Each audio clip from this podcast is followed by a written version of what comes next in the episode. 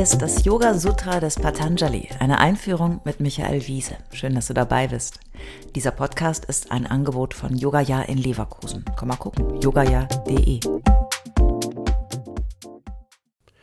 Was bisher geschah. In Yoga Sutra 1.1 bis 1.11 haben wir die erste große Wanderetappe hinter uns gelassen. Wir haben einen Blick auf Chitta Vritti Nirodha, das zur Ruhe kommen des Geistes geworfen und Yoga als Weg und Ziel kennengelernt.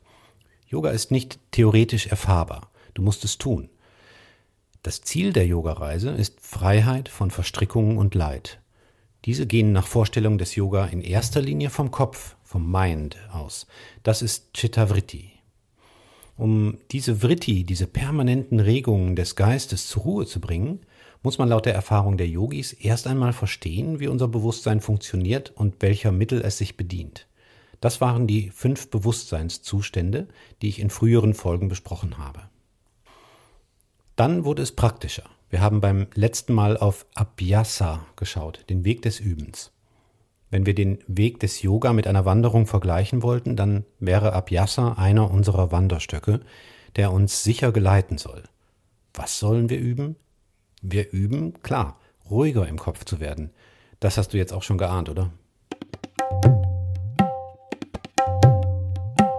Yoga Sutra 1.15 Drashta Nushravika Vishaya Vitrishnasya Vashikara Samya Vairagyam Gelassenheit ist das Resultat eines Gleichgewichts im Bewusstsein, wenn das Verlangen nach allen Dingen, die man sieht oder von denen man gehört hat, erloschen ist.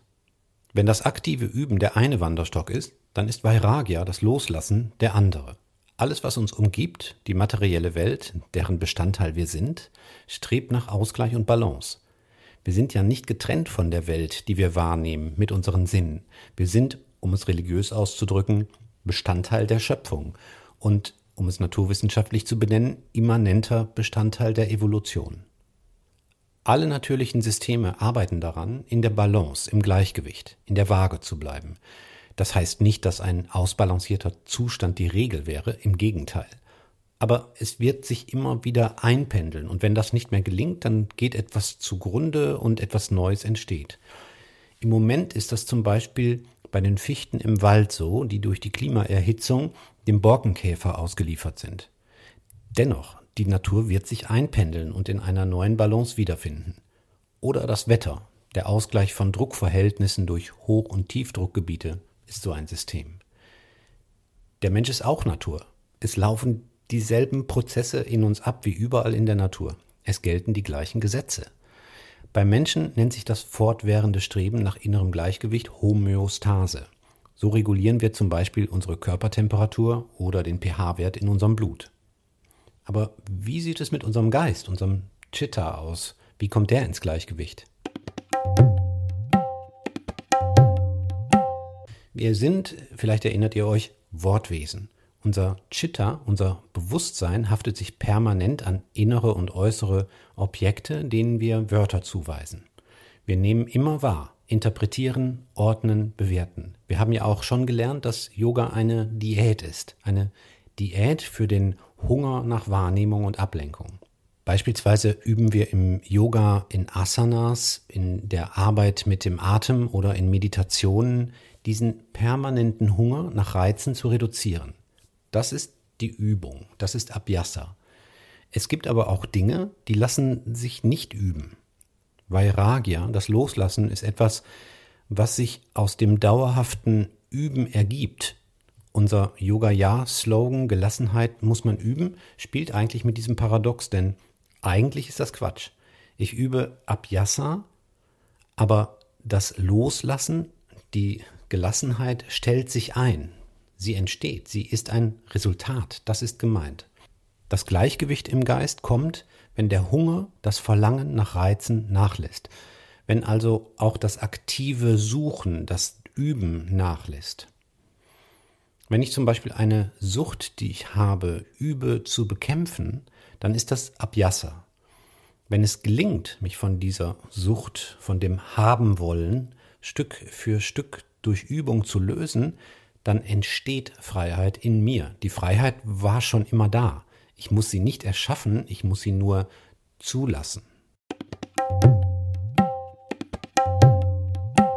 Yoga Sutra 1.16 Tat param purusha kyate gunavai trishnyam Die höchste Stufe der Gelassenheit entsteht aus der Erfahrung des wahren Selbst. Dann verlieren selbst die Grundeigenschaften der Natur ihre Macht. So langsam tauchen wir tiefer in die Stufen zu Chittavritti Niroda. Freiheit durch Üben und Loslassen, das können wir noch ganz gut verstehen, finde ich.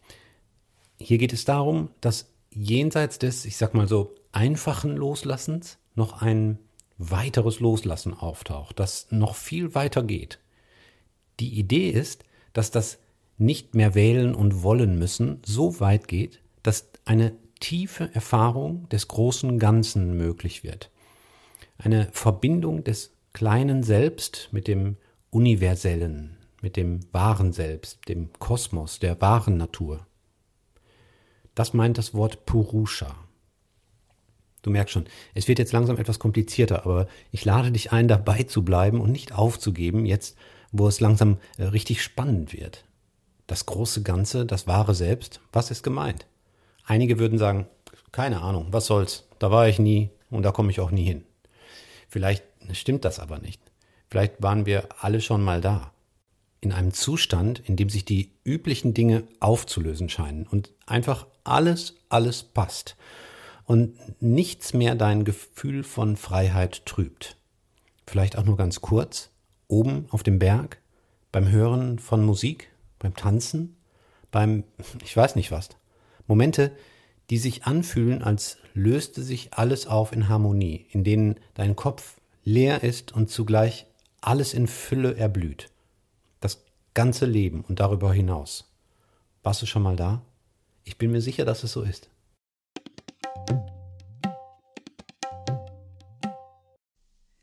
Alle bisherigen Folgen kannst du jederzeit nachhören, auch wenn du jetzt erst eingestiegen bist. Hast du Fragen oder ein Feedback zu der Philosophie-Reihe, dann schreib uns gern oder kommentiere auf unserer Website. Dort findest du auch weitere Buchtipps und Empfehlungen.